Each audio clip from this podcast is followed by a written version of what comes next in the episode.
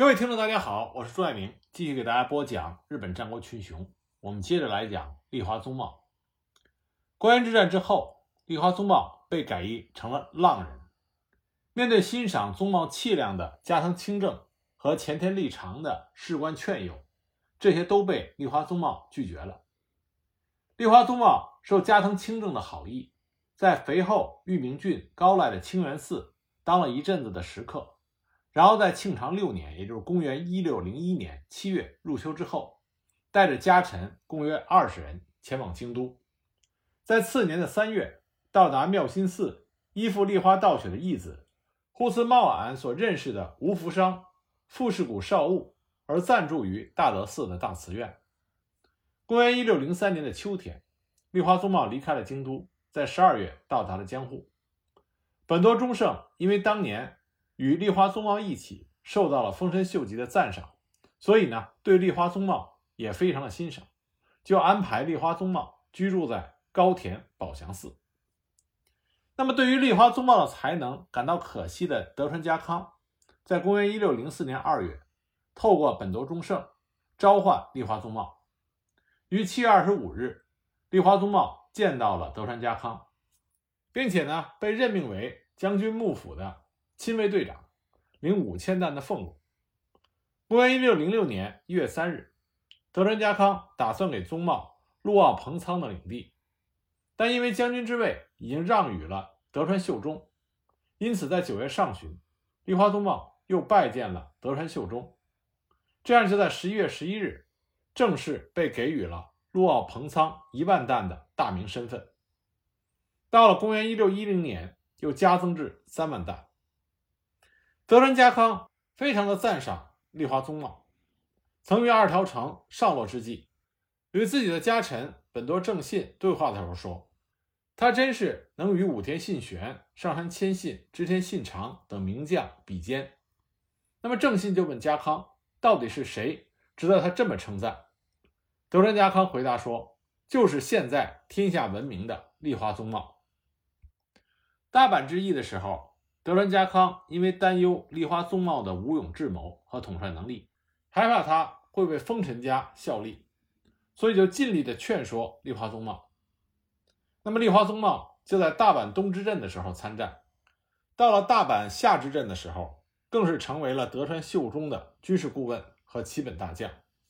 他预言了德川秀忠不听建议，率军独断的突出，会遭到丰臣方大野智防突袭的战况。后来呢，他也随着本多正纯等人参与了天王寺口，抵挡突破德川军数阵的毛利胜永的攻击。那么，因为立花宗茂立下的这些功劳，他在公元一六二零年十一月二十七日得以回归他之前的旧领驻后的柳川藩，完成了他复归柳川大名的心愿。他是日本战国史上唯一一个领地改易之后还能恢复旧领地的人。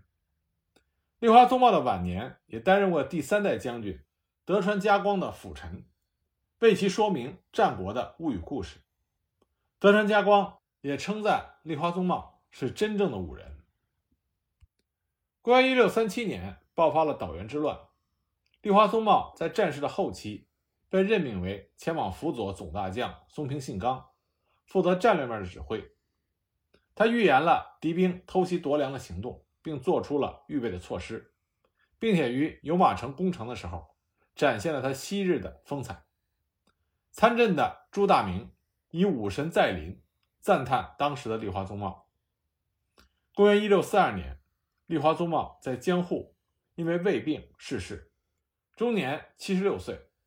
后世的人们称赞他为“西国无双、不败的骑将、武神、常胜将军”。那么，除了在战场上立花宗茂有着杰出的表现以外，他内政也做得非常好。他在1587年到1600年之间进行了基本的减地，然后将已经没有战略用处的寨和地势的居所拆除，转为田地，将荒野开拓开垦，从事了柳川城池的基本修建以及河道的整体规划和改建，并且修建了桥梁。在他统治期间，对柳川附近令人民苦恼已久的水患问题做出了整治。柳川周边的师部川以及它的支流，因为立花宗茂的治水工程而有了治理的基础，并且连带着拓展了农业的开垦以及渔业的发展。立花宗茂从朝鲜回国期间，带回了朝鲜松木二十株，种植在师部川沿岸，被称为朝鲜松园，从而达到巩固河道的用途，并且将能够吃稻草害虫的朝鲜乌鸦带回了领地，让它野生繁殖，如今已成为了当地重要的野生动物品种。另外呢，他还带回了朝鲜舞蹈狮子舞，以及带回了朝鲜陶工。在柳川当地发展成了南枝紫烧，现在已经是当地重要的文化资产。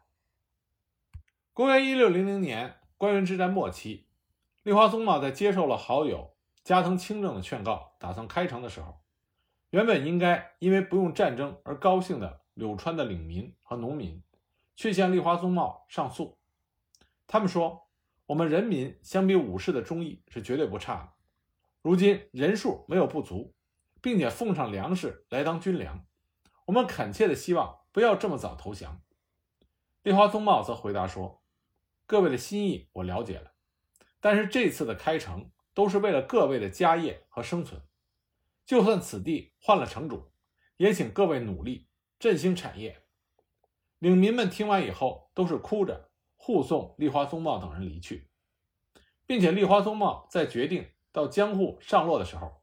因为无法带太多的家臣同行，被留下的家臣都是泪流满面。立花宗茂离开之后，更被他领地的人民所怀念。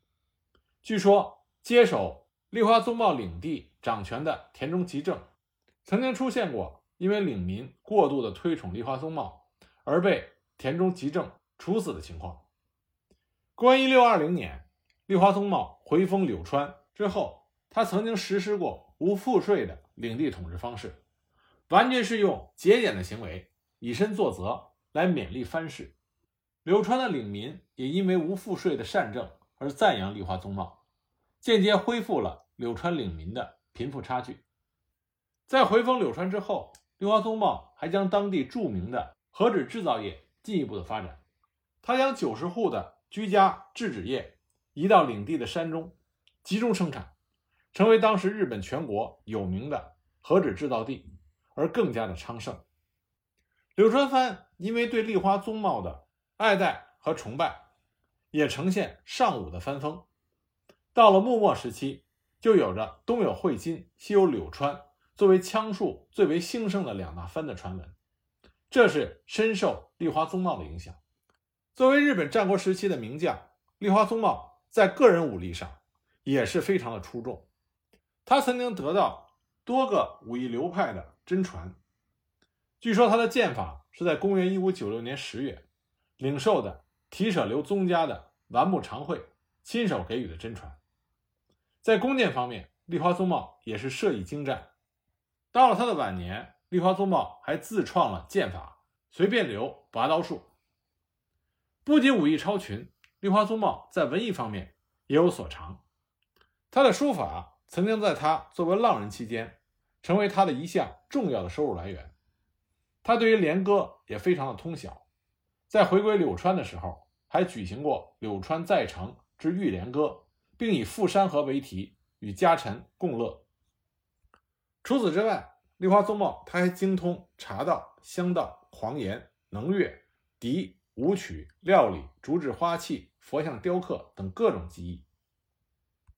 一度与立花宗茂不和的福岛正则，曾经被立花宗茂以能武人王所震撼。那么，正是因为立花宗茂的杰出，所以呢，在日本流传着很多关于立花宗茂的译文。比如说，立花宗茂七岁的时候，有一次，他和他的侍童一起外出猎鹰，突然遭到一只野狗的袭击，他的侍从们都是惊慌逃散。立花宗茂见状，快速的把老鹰放在左手。用右手持刀，以刀柄打击野狗的背部，野狗因此逃走了。当时他的父亲高桥少运就问他，为什么不用刀斩杀野狗？立花宗茂回答说，刀是用来杀敌的，不是用来杀猫狗的。战争已经夺去了许多人的性命，不必要再牺牲无谓的生命。他的父亲高桥少运因此认定立花宗茂拥有过人的气量。立花宗茂十岁的时候，有一天，他看手下的家臣正在处决犯人，那么立花宗茂说，处决犯人从后面斩杀，这是一个不错的方法。那他侧近的人听了就说，从后面斩杀，这不是懦弱者的行为吗？立花宗茂说，对于被委派的任务，如果故意挑选艰难的方法而又不能够达成的话，就是不忠的表现。只要能够确实完成任务，这才是最重要的。立花宗茂十一岁的时候，有一天，他的父亲高桥少运出战。当时他父亲开玩笑的对立花宗茂说：“如何？你要不要一起出战？”没想到立花宗茂认真严肃的说：“我因为还不强，贸然出战就如同小狗一般枉死罢了。但是若偷偷的出击，成为引诱敌军的诱饵，这也是好的。不过两三年后，我必定会成为一位率领一支军队的出色的大将。”在朝鲜战役初期，宇喜多秀家要求诸将开军事会议，并且等待丰臣秀吉对军事的指示。诸将议论纷纷的时候，小早川龙井希望立花宗茂提供意见。立花宗茂谦虚地说：“我等年轻小将，意见不足参考。”不过宇喜多秀家和小早川龙井非常的赏识立花宗茂，一再的要求他表达自己的意见。立花宗茂就说。将在外，军命有所不受。若等待太阁的指示，恐错失良机。目前汉城警备疏松，朝鲜各地仍在继续的征兵，因此迅速的进击夺取汉城将是重点。小川龙井就问：有何证据说汉城警备不足，而且朝鲜的兵力不足呢？立花宗茂回答说：釜山、东来都因为兵力微弱而攻陷。汉城的守备可想而知。我曾经询问过俘虏，到达汉城之间有数道险要的城寨，如果不及时进攻汉城，等到这些城寨充满了敌兵，我军势必难攻。因此，应果断地直趋汉城，这才是最佳的选择。当场诸将都非常的佩服立花宗茂的见解，所以就制定了速攻汉城的策略。在朝鲜期间。身为军监的石田三成曾经对立花宗茂说：“立花殿的功勋我相当的清楚，但可悲的是，似乎没能进到秀吉大人的耳朵里。为什么呢？若是立花殿愿意的话，可以由我传达上报给秀吉大人。”立花宗茂的回答是说：“这真是奇怪呀！军监的作用不就是传达真实的事情给秀吉大人的吗？而且我是以生命在这战斗。”武勋有没有传入秀吉大人的耳中，并无关系。我只是作为武士的本分在作战罢了。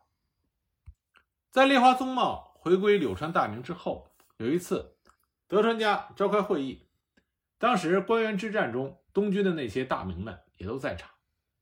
那立花宗茂就被问到：如果当时他赶上关原之战的话，会如何？立花宗茂的回答是：若攻下大金城。那么还敢置官员？那我必定将取下东军诸将之首级。这话一说出来，让在场的大名们颇为震惊，尤其是当初反叛到东军的大金城主京畿高次。那有人当场就说：“真亏你敢在诸位面前说这个话。”那么也有人说：“你说这话不就存有谋反之意？”绿花宗茂坦然回答说：“谋反这种行为是背着主家。”进行不能被知道的。官员时期，我的主家是丰臣家，当然该为其尽力。而且我已经将丰臣家的恩情还尽。现在的主君是昭氏身为浪人，又让我恢复大名身份的德川家，当然不能对其忘恩背叛。在立花宗茂回封柳川的时候，他和家臣一同看到柳川城因为田中吉政的整修。而变得华丽高大。就在家臣们赞叹完之后，立花宗茂说：“在这太平之世，如果苛重税，把金钱花费在整备城池，这只会让人民痛苦而已。田中吉政就是因为把钱都花在了改建城池，才会无钱出兵大阪，而遭到了罢免。众家臣一定要了解节俭的重要，和花费的时机。正是因为立花宗茂的这种想法，简朴的行为成为了立花家的家风之一。对立花宗茂的评价，在日本史料里都是颇为正面。著名的历史学者工藤章兴对立花宗茂的评价是：其性豪胆勇猛，气量雄才拔群，并且温顺宽厚，有德智略武略兼备，是对主家至诚至忠。无人能比拟的好汉，在《名将言行录》里是这么写立花宗茂：宗茂的为人温纯宽厚，仁德慈悲，对自己的功绩和作为从来没有一点的骄傲和居功，用人都很自然的顺着意见，并且遵从善行，而那样自然的感觉就像是流水一样，避开奸臣，禁止奢侈，以恩德抚民，以义气利民。因此，武士家臣们非常乐意为宗茂效命。用兵之时，不管是奇袭也好，不管是正面攻击也好，都美妙的发挥其天性，所以才能够攻必取，战必胜。立花宗茂的军事才能在日本战国史上都一直非常被人推崇，他留下了不少精辟的军法谈论。他曾经说过：“凡临战阵，便要探测敌人的虚实，随机应变。”预定计策，故千人能抵万人，所以并不是特别使用什么流的军法。平常对士兵不偏袒，慈悲以对；对触犯国法的人，就以相关的处罚对之。因此，到了作战的时刻，所有士兵皆抛开性命，奋力作战，因为有他们的支持，才造就鄙人的战功。除此以外，没有其他的方法。普通的大将对士兵通常只是“前进吧，死吧”的喊声，有很明显的上下关系。如果能让家臣有着情感，对他们像母亲一般的考虑家臣的想法，并且了解家臣是怎么想的，那么你就成功了。将作战对手所想的，以我们这一方先行一步做到，这样一来，应当不会有不胜的事情。最后。让我们用历史作家吉永正春为立花宗茂所做的汉诗，作为我们讲解立花宗茂的结束语。这首汉诗是这么写的：“勇将功名天下轰，更亲智化有人生。至诚清洁仇恩故，高义遗风柳柳成。”